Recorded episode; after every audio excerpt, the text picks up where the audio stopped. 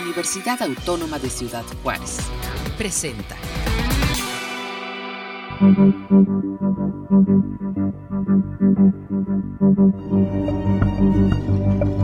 Orbe. Reflexiones de nuestro entorno. Un programa de la Universidad Autónoma de Ciudad Juárez. Hola, ¿cómo le va? Eh, bienvenidos nuevamente a un programa más de Orbe, Reflexiones de nuestro entorno. Este es un programa de UACJ Radio de la Universidad Autónoma de Ciudad Juárez. Yo soy Edith Flores Tabizón y pertenezco a la universidad y aparte al CECATEP, el Centro de Ciencias Atmosféricas y Tecnologías Verdes. Y en esta ocasión, pues nos toca abordar un tema tan importante como todos los anteriores que hemos trabajado o que hemos hablado. Este día queremos abordar el tema sobre el Día Internacional de la Diversidad Biológica. Este día, eh, lo que viene siendo la palabra diversidad biológica, pues suele entenderse en términos de la gran variedad que tenemos nosotros de plantas, animales y microorganismos, pero también incluye diferencias genéticas dentro de cada especie. Por ejemplo, tenemos una gran variedad de cultivos, una gran variedad de razas de ganados, también una gran variedad de ecosistemas como lagos, bosques, desiertos, paisajes agrícolas, paisajes naturales, y todo esto alberga una gran interacción entre todos los miembros, humanos, plantas y animales. Pues para hablar acerca de este tan importante tema como es la diversidad biológica, tenemos el día de hoy con nosotros a la licenciada Carla Ramírez. Carla Ramírez, ella es licenciada y maestra en Relaciones Internacionales por la Universidad Nacional Autónoma de México. Es experta en sustentabilidad aplicada y medio ambiente. También es una apasionada del tema de la cooperación internacional y la diplomacia ambiental, así como eh, de políticas públicas. Y al día de hoy ella es la directora general de la Asociación Civil Juárez Limpio. Así que, pues bueno, le doy la bienvenida a Carla. Carla, bienvenida. Hola doctora, hola a todos, buenos días, muchas gracias por la invitación. Gracias Carla por aceptar. Pues bueno Carla, estamos aquí para hablar de pues este tema tan interesante y tan preocupante a la vez que viene siendo esto de la diversidad biológica. Eh, Tú has tenido contacto con la Organización Nacional de eh, la Organización de las Naciones Unidas para eh, abordar este tema. ¿Nos puedes platicar un poquito acerca de tu experiencia en ese lugar? Claro que sí. Bueno, eh, muchas gracias por, hacer eh, una invitación a Juárez Limpio. Juárez Limpio es una organización local acá en Juárez y estamos intentando justo sensibilizar en temas de diversidad biológica también porque como usted menciona, eh, bueno, cuando hablamos de diversidad biológica estamos hablando de una de las tres grandes crisis por las que pasa el planeta y esto lleva a que la Organización de Naciones Unidas tenga su propio eje rector en esto. Si bien Naciones Unidas tiene pues el programa de Naciones Unidas para el medio ambiente en el marco de este PENUMA, eh, es que surge también el convenio sobre diversidad biológica. Y eh, cuando a mí se me da la oportunidad de trabajar en la coordinación nacional, cuando México fue sede de la eh, conferencia internacional, bueno, pues me doy cuenta que el trabajo es enorme. conocer a ministros, ministras, representantes de casi todos los países que vinieron a México a hablar, a debatir sobre el tema, a poner en la mesa del debate temas no solo de protección y conservación de biodiversidad, sino la biopiratería, la bioprospección, temas que tienen que ver con las comunidades indígenas y locales relacionadas con la protección pues de, la eh, biodiversidad como tal. Es bien interesante y después eh, por ahí van cayendo unos cuantos golpes de realidad cuando vemos que a nivel internacional México pues es uno de los mejores negociadores, México es uno de los que más apuestan por estar hablando de estos temas, por hablar de justicia ambiental y cuando tenemos que aterrizarlo y hacerlo aplicable a nivel nacional y después a nivel local, pues ya tenemos problemas bien graves, ¿no? México forma parte del convenio sobre diversidad biológica, eh, México forma parte, pues por supuesto, del de cambio climático, del de desertificación, pero también de la CITES, que es la conferencia para regular el tráfico de especies, y aún así en nuestro país tenemos problemas bien graves de venta ilegal de especies, no solo animales, sino vegetales, de extracción de material pétreo ilegal, de extracción de plantas eh, que están en peligro de extinción. Y bueno, pues no nada más es el caso de México, que eso es lo preocupante y el por qué tenemos hoy en día una conmemoración del Día Internacional de la Biodiversidad, sino que este es un problema que se repite en todos los países y pareciera que aún después de COVID, pues las personas no entendemos eh, que que la protección y la preservación de la biodiversidad garantiza nuestra propia existencia. Así es, eso era lo que te iba a comentar, o sea, eh, qué, tristeza que a pesar de que México está tan involucrado en todos estos eh, negociaciones, en todos estos temas tan importantes, ni así nos podemos eh, librar de todo este eh, tráfico, como tú dices, de toda esta ilegalidad que rodea todos estos temas, ¿no? Y de hecho, ahorita que mencionas lo de la salud y lo del COVID, bueno, pues si nosotros o nuestros ancestros, ellos se aliviaban o todas las enfermedades las contrarrestaban gracias a la diversidad de plantas con la que contamos. Y eh, pues debido a todo ese tráfico ilegal, se ha estado eh, perjudicando todo este tipo de plantas y se han estado tratando de hacer unas modificaciones genéticas para potenciar su, su, efecto. Pero pues desgraciadamente eh, esas modificaciones intervienen en la naturaleza y pues ya no es el mismo la misma el mismo efecto activo que puede generar en nosotros. Ahora, si nosotros no cuidamos, como tú mencionas, esa biodiversidad, nosotros nos vamos a perjudicar nuestra salud, porque si, si mantenemos esta biodiversidad como está, nuestra salud es, eh, o sea, va a ir en aumento.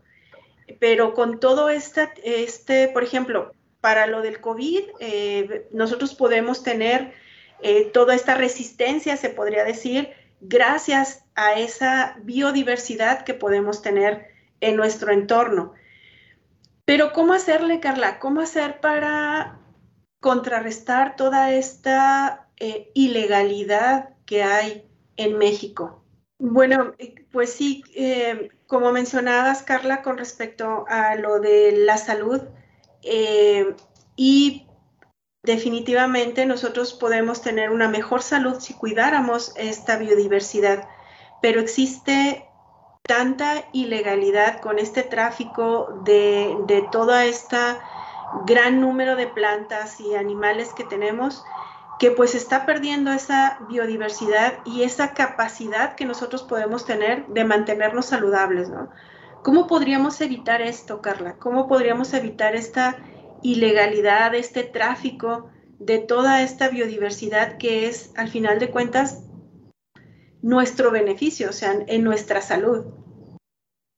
Claro, eh, bueno, yo sí considero que la palabra clave aquí es voluntad y es hablar de voluntades eh, políticas, de voluntades eh, ciudadanas, de voluntades empresariales de voltear a ver eh, que justo, bueno, eh, pareciera y, dejemos de romantizar, pero la verdad es que sí tiendo al romanticismo y bueno, pareciera que solo alcanzamos a ver el daño que le hacemos al planeta cuando nos afecta directamente a nosotros, ¿no? Cuando la salud humana se pone en riesgo, cuando durante un año y medio tenemos que encerrarnos los seres humanos por una enfermedad que no entendemos, de la que no estábamos preparados, que no teníamos pues vacunas ni medicamentos, y entonces a partir de ahí se empezó a poner sobre la mesa tal vez el tema de los mercados ilegales de especies, de los mercados vivos, ¿no? En ciertos países del mundo, de la pésima gestión que hemos hecho de, del medio ambiente,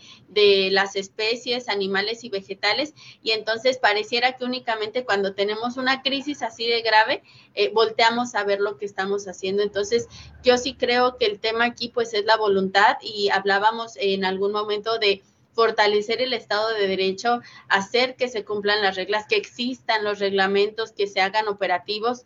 Eh, decíamos hace un momento, México pertenece a las CITES, México pertenece al CBD, y aún así, pues México en lo local, en lo nacional, en lo estatal, no alcanza a aplicar estos instrumentos, no alcanzamos a, a, sancionar, a perseguir. Tenemos un sector ambiental que pareciera que se está desmantelando ¿no? Tenemos procuradurías federales de protección al ambiente con presupuestos cortísimos, con presupuestos limitados, sin gente que las pueda hacer operativos. Entonces, bueno, también estamos viendo que esto es un tema eh, que históricamente y no solo en México, pero sí también en nuestro país, pues no se ha alcanzado a percibir la relevancia del tema ambiental, no nada más para la salud humana, sino incluso para la seguridad humana, para estar hablando de temas de desarrollo humano. Entonces, eh, bueno, pues sí creo que aquí el tema, ¿cómo hacemos? Involucra a todos. ¿Cómo hacemos desde el empresariado? ¿Cómo hacemos desde la academia para acercarnos a la gente?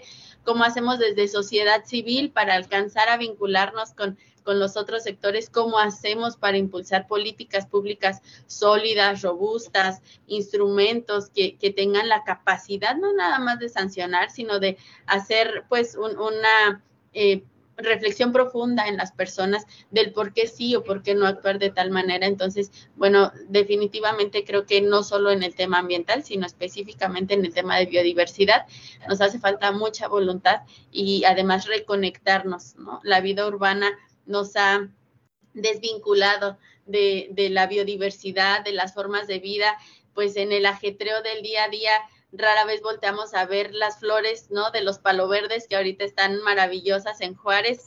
Rara vez volteamos o nos detenemos en las banquetas a ver las florecitas moradas que ya están sobre las banquetas. Eh, nos, quejamos mucho de, de, los toritos que se nos entierran en, en, los pies o en los zapatos, pero no vemos cómo florecen después esas semillas. Entonces, eventualmente creo que nos estamos desconectando tanto que pues nos cuesta trabajo después valorar eh, eh, pues las formas de vida y no solo los beneficios que nos traen, sino su valor intrínseco, ¿no? Así es, Carla, es, es tan complicado ya con toda la actividad humana eh, del día a día, como mencionas, que ya ni siquiera volteamos al cielo a ver los colores de, que nos, el atardecer tan hermoso que podemos ver día a día, ¿no? Que se nos da la oportunidad de, de verlo. Siempre tenemos la mirada nada más al frente y abajo, ¿no? Es muy complicado contemplar y disfrutar de todas esas cosas que tenemos en la naturaleza. Y ahorita mencionabas algo de lo que me gustaría que platicáramos ahorita regresar después de este pequeño eh, break que, tenemos que hacer eh, acerca de las sanciones, como tú mencionaste. ¿Qué hacer? ¿Necesitamos sanciones más fuertes o realmente reflexionar o hacer reflexionar más a las personas? Regresamos en un momento. Esto es Orbe reflexiones de nuestro entorno.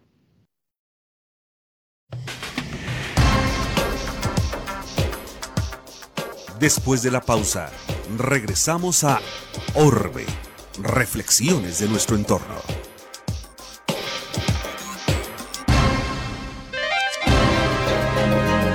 Orbe, reflexiones de nuestro entorno. Continuamos.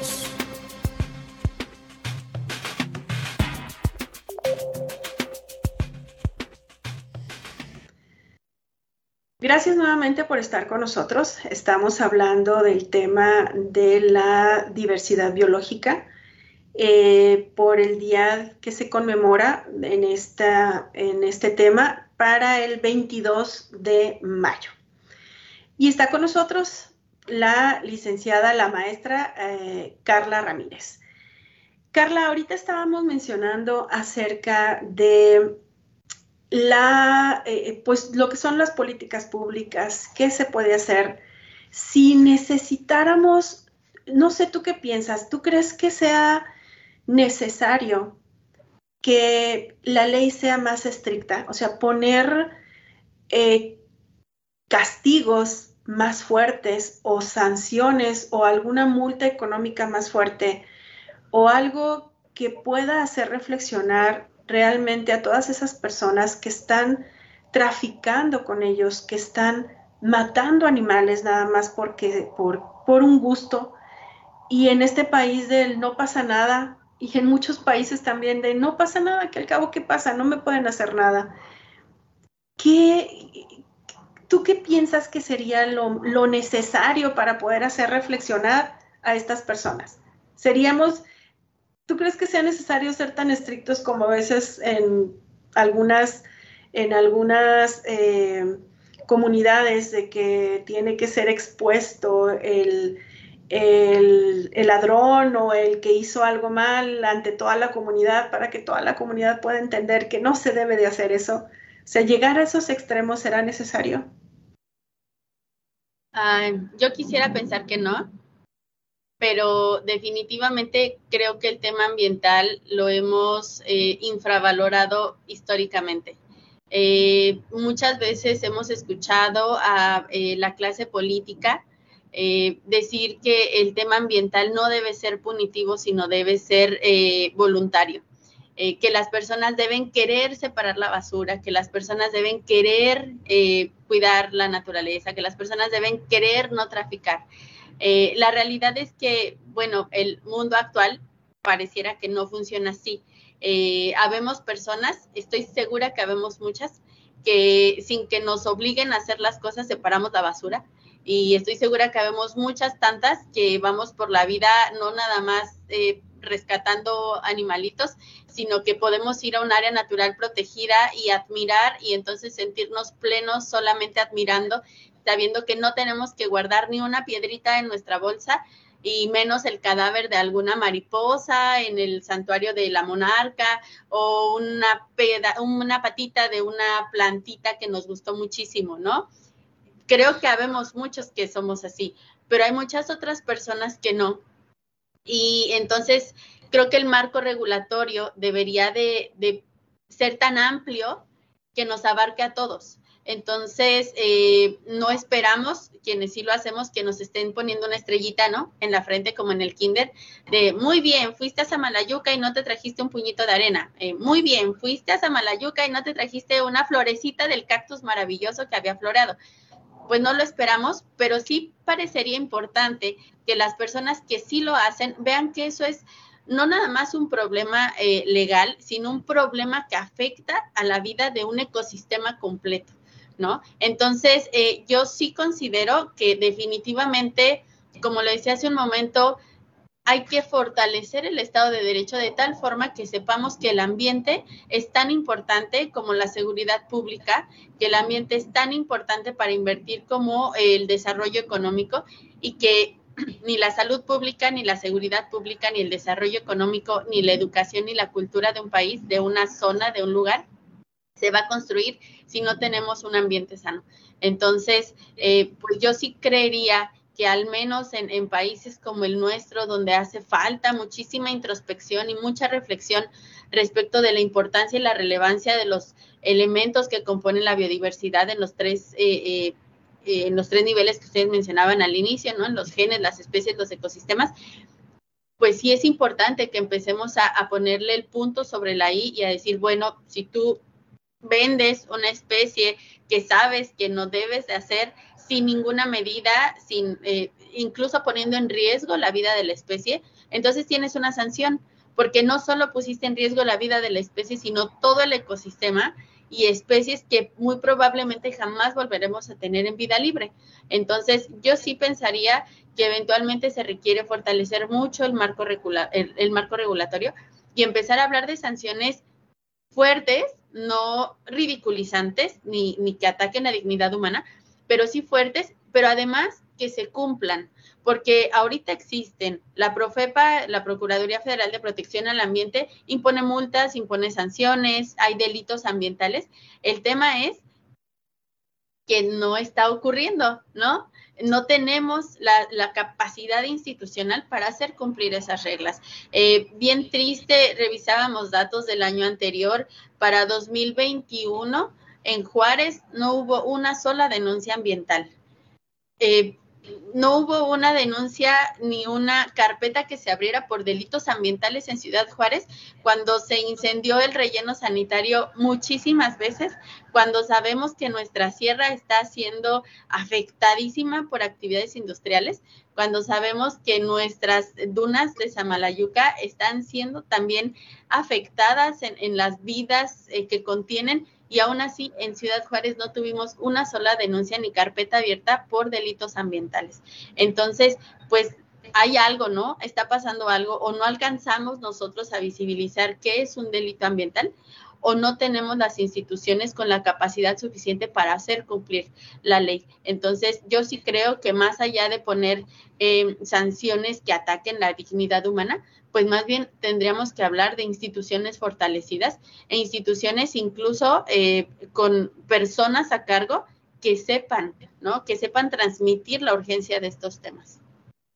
Así es, Carla, qué importantes puntos tomaste. Y mira, yo pienso que para llegar a todas estas personas que realmente no es fácil que tengan esta información a la mano, eh, pues necesitamos instituciones que inviertan en la promoción y en la difusión de toda esta información. O sea, el hecho de decir, saben que sí hay sanciones y sí se aplican, ¿por qué no ponerlas entre programas de mayor audiencia, por ejemplo, en la televisión, en los programas abiertos, en el radio? O sea, decir eh, cuáles serían las sanciones, cuáles serían si tú cometes, eh, lo que estás haciendo es un delito, algo, algunos spots que se puedan enviar eh, de manera intercalada entre los programas que te digo de mayor audiencia, yo creo que sería la manera en que personas que no tienen acceso a esta información tan fácil podrían saber eh, que no está bien lo que están haciendo. Porque si, por ejemplo, vemos a la persona que está vendiendo en las carreteras a los periquitos, a otro tipo de, animales, vemos que si son personas que no, o sea, se ven muy humildes y que ellos, de esa es la manera en la que están sacando dinero para sobrevivir, ¿no? Pero no es una manera correcta. ¿Y cómo hacérselos ver? Si de todas maneras las personas que pasan por las carreteras les compran los animalitos. Entonces, también las personas que pasan en sus autos comprando sus animalitos, pues también ellos están eh, haciendo una mala acción, pero con tal de tener en sus manos o cerca a un animalito que no frecuentemente lo pueden ver eh, de la, eh, o sea, en la naturaleza y lo quieren mantener en su casa para que les cante bonito, para que hable, porque el periquito que si le cortas la lengua habla más, o sea, son cosas tan arcaicas y tan aberrantes, tan, que causan tanto dolor de uno que, por ejemplo, conoce de todos estos temas, que dicen, ¿cómo hacerle entender a estas personas que no se debe de hacer eso, no? Y no es más que nada más que la difusión, o sea, hay que invertir en eso, pero como tú dices también, o sea, ¿cómo hacer si ahorita nuestras instituciones no están fortalecidas en ese, en ese ámbito, no están económicamente debilitadas? Y cómo hacerle si no tienen tampoco personal para poder continuar trabajando y dando, eh, pues ahora sí que los rondines que tienen que dar para poder eh, mantener eh, esa, pues esa cultura de protección, ¿no? O sea, no sé qué piensas con respecto a eso de la difusión. Es, es bien complejo, justo porque pareciera a nosotros nos pasa mucho desde Juárez Limpio cuando hemos convocado al sector ambiental de la ciudad para conversar, para charlar. Pareciera que al final todo se recarga en la educación ambiental. Y por supuesto, la educación ambiental es básico, es el primer ladrillo que se tiene que poner. La educación ambiental es fundamental. Sin embargo, la educación ambiental es algo de lo que se habló en los años 90 y acá en Juárez seguimos intentando resolver problemas del siglo XXI, de 2022, con soluciones de los años 90. Entonces, por supuesto, estoy completamente de acuerdo, la educación ambiental es básica, es fundamental y es una constante. No vamos a tener cambios generacionales si no tenemos educación ambiental, si no difundimos los temas y si incluso nosotros que somos los expertos en estos temas no sabemos acercarlos a las personas. Creo que eso ha sido un problema gravísimo de la cuestión ambiental es tan técnico a veces que se ha quedado en las altas esferas de los técnicos, de los expertos, y entonces cuando alguien nos quiere hablar de cambio climático, viene y nos habla de gases de efecto invernadero y de toneladas de CO2, y entonces ya no entendimos, pues yo no genero toneladas de CO2, yo no soy el problema, pero no están alcanzando a decirme con qué acciones sí estoy abonando al problema. Y lo mismo pasa con la crisis de biodiversidad. Eh, como comentábamos, me parece al inicio, el tema ambiental es un tema tan complejo que no puede ser simplificado a, bueno, es que no vendamos animales en la calle, bueno, no tengamos mercados, bueno, no compremos.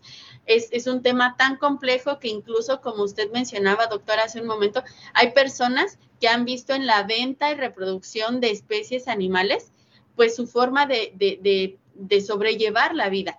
¿No? Entonces también estamos hablando de políticas públicas económicas que no han sido incluyentes y que no han voltado a ver a esos otros sectores. Entonces, considero que hablar así del tema y, de, y de pensar que se puede resolver con una sola acción o con una sola cosa es, es, es un es uno de los mayores problemas que hemos tenido.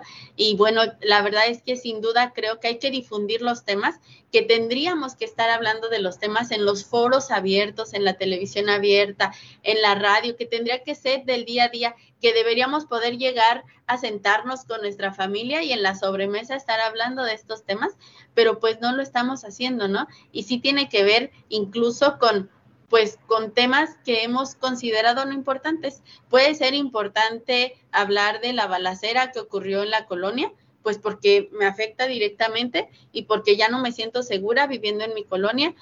Es importante hablar de lo que pasa a nivel nacional, pero pues a nivel nacional tampoco estamos poniendo en la mesa de debate estos graves problemas que están poniendo en riesgo no solo la, la existencia de las especies per se, sino al menos las formas de vida que conocemos ahora, incluyendo la nuestra. Entonces, pues sin duda creo que tendríamos que estarnos sentando y, generando esta transversalización del tema que no hemos alcanzado tampoco, ¿no? Pareciera que los expertos eh, del quehacer ambiental están por ahí sentados en las mesas y luego los expertos en los temas económicos en las suyas y esas dos mesas jamás se encuentran y bueno, no hablemos de los expertos en temas de salud eh, o de los expertos en temas industriales porque no se están sentando nadie, ¿no? ¿no? No estamos alcanzando a sentarnos juntos todos a poner sobre la mesa lo que podría ser la solución. Entonces, pues sí, creo que esto nos queda un camino largo, doctora, y complicado. Así es, así es, Carla, definitivamente eh, son temas muy largos y complicados.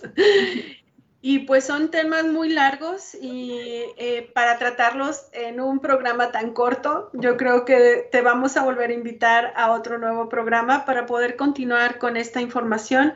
Desgraciadamente se nos terminó nuestro tiempo ya aquí al aire. Eh, les damos las gracias a todos por habernos acompañado. Carla, muchísimas gracias. Es un tema muy interesante Gracias por toda tu labor también en Juárez Limpio. Es, eh, es, eh, es, algo tan importante que todos debemos hacer, como tú dices, en nuestro día a día. Eh, les agradezco mucho su presencia. Esto es Orbe, Reflexiones de nuestro entorno. Muchas gracias a Rafael que está detrás de, de nuestros micrófonos. Y pues los esperamos la próxima semana con un nuevo programa tan interesante como este. Gracias. Orbe, reflexiones de nuestro entorno. Esta fue una producción de la Dirección General de Comunicación Universitaria de la Universidad Autónoma de Ciudad Juárez.